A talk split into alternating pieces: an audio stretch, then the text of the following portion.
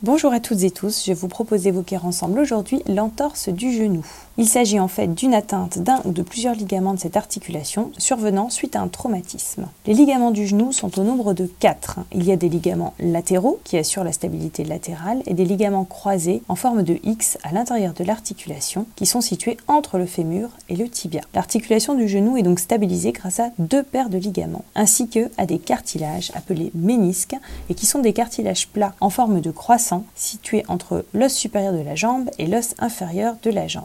L'entorse du genou peut être bénigne en cas de simple étirement d'un ligament, moyennement grave en cas de déchirure partielle de quelques fibres ligamentaires ou grave lorsqu'un ligament est totalement rompu. Les lésions isolées des ligaments latéraux sont en général de moindre gravité. Les lésions d'un ligament croisé sont toujours graves car elles sont à l'origine d'une instabilité du genou. Et dans certaines situations très particulières, en cas d'atteinte de plusieurs ligaments, l'articulation n'est plus tenue par les ligaments qui sont donc rompu et sortent de son axe, on parle à ce moment de luxation du genou. Comment survient alors donc une entorse du genou Ça peut être après un mouvement d'hyperextension, shooté dans un ballon au foot par exemple. Le ménisque peut également être atteint lorsque le genou est porté trop en extension, jambe étendue. C'est le cas par exemple lorsque la personne manque le ballon et donne un coup de pied dans le vide. Il peut s'agir également d'un mouvement de torsion lorsque la jambe est en appui bloqué au sol et surtout lors de la pratique de sports dits de pivot comme le foot, le ski, le rugby ou les sports de combat. Ces torsions entraînent une lésion de la capsule, enveloppe de l'articulation, et des ligaments du genou. L'entorse du genou peut être encore aggravée s'il y a une pression supplémentaire qui s'exerce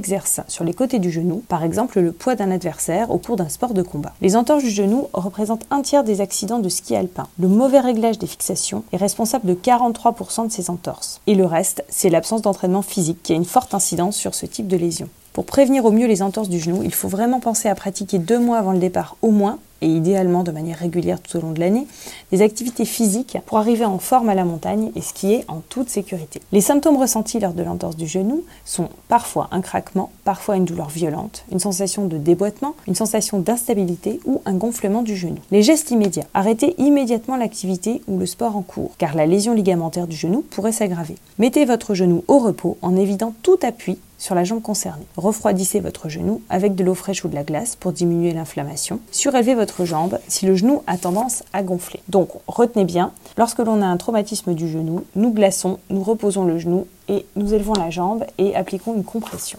C'est les éléments les plus importants. Comment lutter contre la douleur? Les antalgiques en général utilisés sont le paracétamol ou les anti-inflammatoires non stéroïdiens. Le diagnostic d'entorse du genou est essentiellement clinique. Les examens complémentaires peuvent être prescrits pour éliminer éventuellement une fracture selon l'examen clinique, le type de douleur et euh, les modalités de blessure du genou. Donc en général, l'examen clinique permet de poser un diagnostic précis sur des lésions ligamentaires. Il permet en particulier d'analyser la mobilité du genou à la recherche d'une mobilité anormale appelée laxité, d'un épanchement à l'intérieur de l'articulation et la recherche d'un hématome, par exemple sur le trajet des ligaments latéraux. Les examens complémentaires en cas de traumatisme du genou ne peuvent pas forcément être nécessaires et lorsqu'ils le sont, alors il s'agit de radiographie des genoux qui permettent de confirmer qu'il n'y a pas de fracture osseuse associée ou d'arrachement osseux à l'extrémité d'un ligament, voire dans un deuxième temps une IRM qui analyse l'état des ligaments, des cartilages et des ménisques. Si l'entorse du genou est bénigne ou de gravité moyenne, il est déconseillé d'immobiliser complètement le genou et l'appui de la jambe blessée peut être conservé. Le traitement consiste donc en une mobilisation précoce avec un appui autorisé associé à un traitement médical parentalgique anti-inflammatoire et glaçage, et de la rééducation si nécessaire. Le port d'une contention type genouillère ou orthèse articulée